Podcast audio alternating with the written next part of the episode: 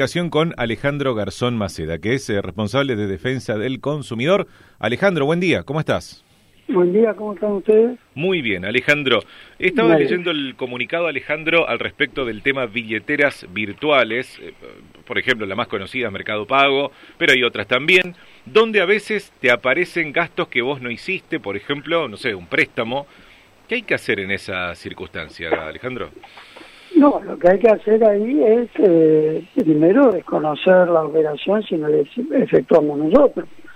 Lo que pasa es que la alerta viene porque han entrado a aparecer en todo lo que son el sistema de billeteras virtuales y lo que es mercado crédito y eso, eh, personas que nos vienen a manifestar operaciones no efectuadas por ello.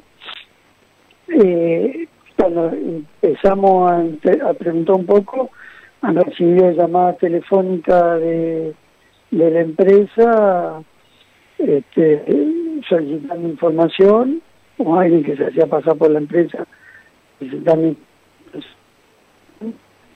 que se está repitiendo el modo operandi que tenían con los sistemas bancarios y ahora se han corrido a esta área no así del sistema. Entonces el, la alerta es la de siempre. No brindar información, no facilitar información, no compartir cuentas, no así, y bueno, si te llega a suceder, eh, hacer el primero el reclamo desconociendo las operaciones ante la empresa. ¿En la misma billetera, en la misma billetera virtual hago el reclamo, la del, desconocimiento? Sí, sí, sí, siempre, siempre. Pero lo que pasa es que eh, eso implica necesariamente también que uno tenga control y de, los movimientos, ¿no? Claro. Claro que cualquier denuncia que no sea valedera o cierta trae también aparejada lo, lo que prevé la ley de defensa del consumidor con relación a, a denuncia maliciosa, que la misma multa de la empresa se le puede aplicar al, consumidor que hace una denuncia maliciosa. Claro. Pero este lo que nosotros estamos advirtiendo es esto, ¿no? Tener cuidado con el tema de de facilitar la información y de efectuar, eh, este, compartir cuentas, ¿no? Exacto. Estoy viendo, estoy ahora con Mercado Pago, este, no es porque quiera hacerle publicidad ni mucho menos, pero solamente para mirar, y veo que hay un botón que dice, eh, ahí se me perdió, pero bueno, básicamente decía eh, desconocimiento, botón, de arrepentimiento, dice. Botón de arrepentimiento, que es la obligación que tienen que tener ese botón de arrepentimiento es un botón que todas las empresas que tienen cualquier servicio o producto en Internet están obligadas a tenerlo. Que es que si yo me arrepiento de la compra, le aprieto ese botón y suficiente para dejarlo, o sea, me, habilita el dejar sin efecto esa operación. Pero eso también es una manera, no es una forma de estafar al, al que, le, no sé, le pagaste a alguien por un servicio, se fue esa persona y pones botón de arrepentimiento, lo estás perjudicando al otro, digamos, Alejandro, ¿no? Claro, pero el tema, a ver, el sistema financiero lo que tiene aparejado es una cuestión de, eh, de seguridad, para ponértelo en, ese tema. Cuando vos utilizás el sistema, la cuenta es tuya.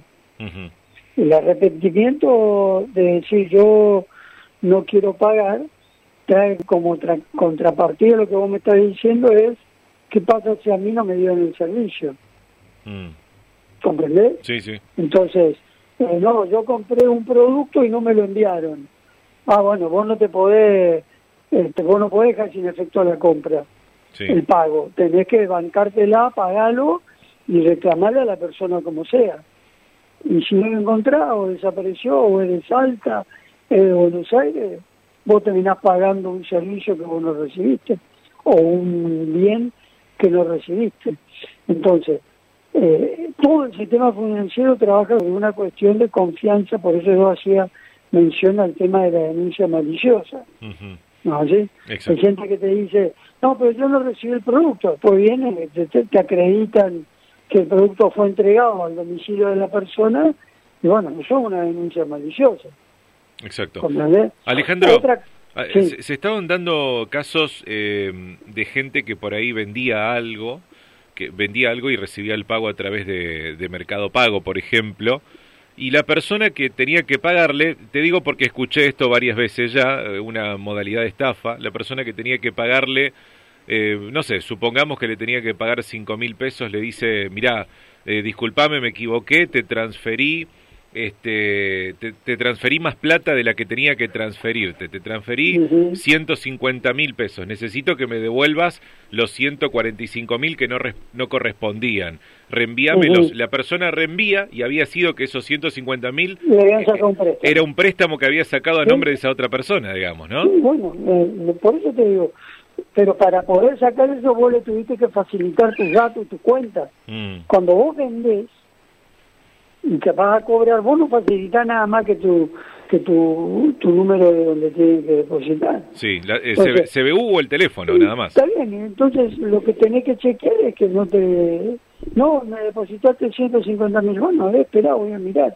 No si me depositaron, sino de dónde salió esa plata. Porque cuando vos mirás tu cuenta, te aparece de dónde vino la plata. Claro. Eh, y la plata no te vino de la persona te vino del banco de o de otro banco o de otra agencia. Claro.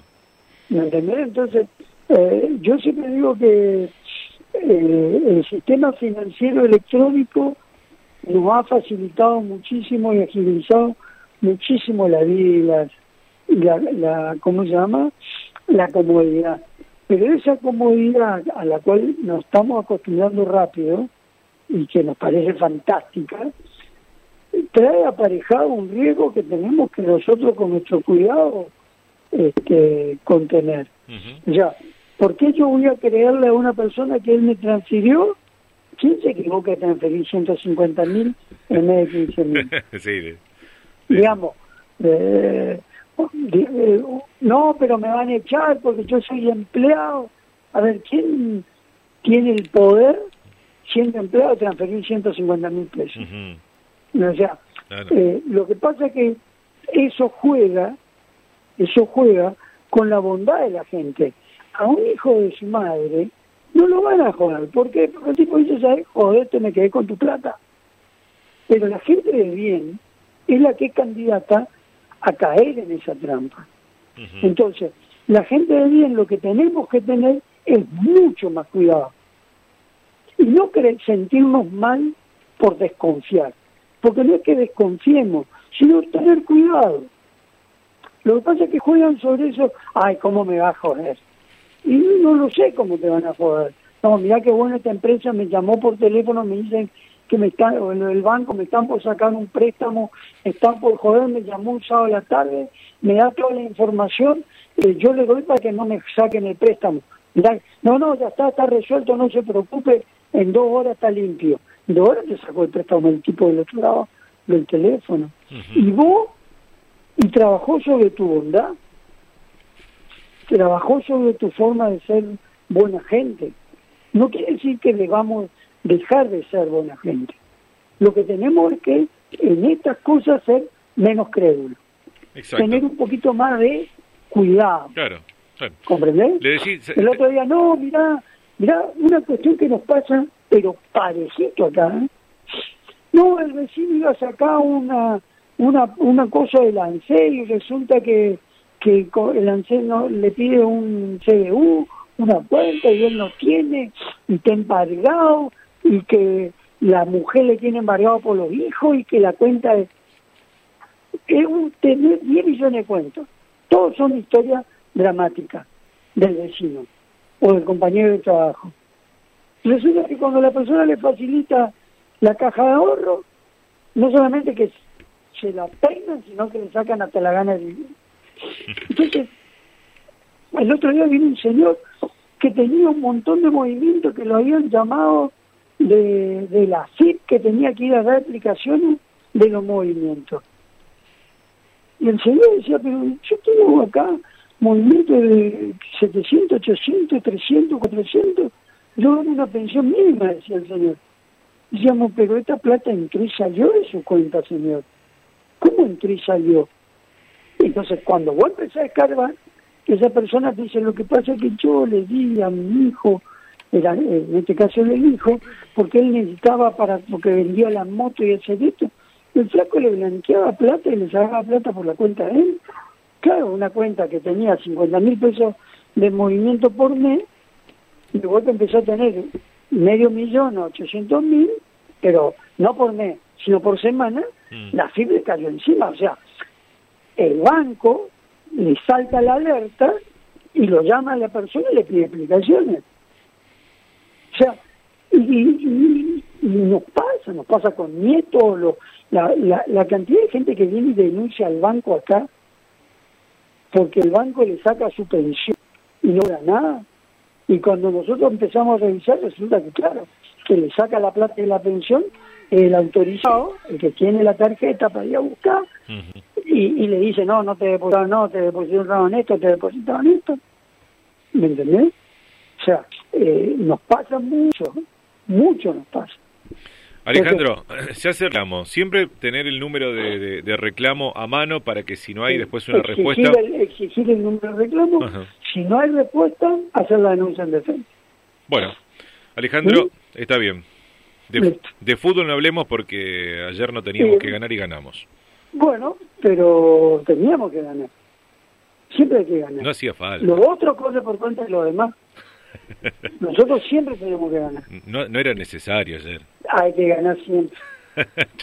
porque si no, yo prefiero que digan que aquí hoy día salí campeón a que digan que me fui para atrás para que no salieran campeón. Claro.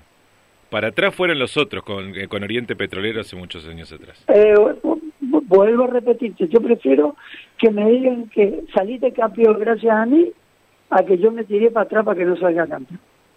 Ahora que que tengan la grandeza de reconocerlo es otra cosa. Ah, ahí está. Bueno. El grande hay uno solo. Exacto. Alejandro, ahí aprovecho y te pregunto, ¿seguís, ¿seguís en el rally o no? Seguimos, seguimos. Medio entrecortado este año porque tenemos un montón de otros proyectos y la, familia ya creció y se desparramó. Tengo mi hijo que era mi piloto y navegante, eh, está haciendo una maestría en Valencia desde hace un mes y medio. Mi hija más grande está trabajando eh, de jefa de recursos humanos SADE.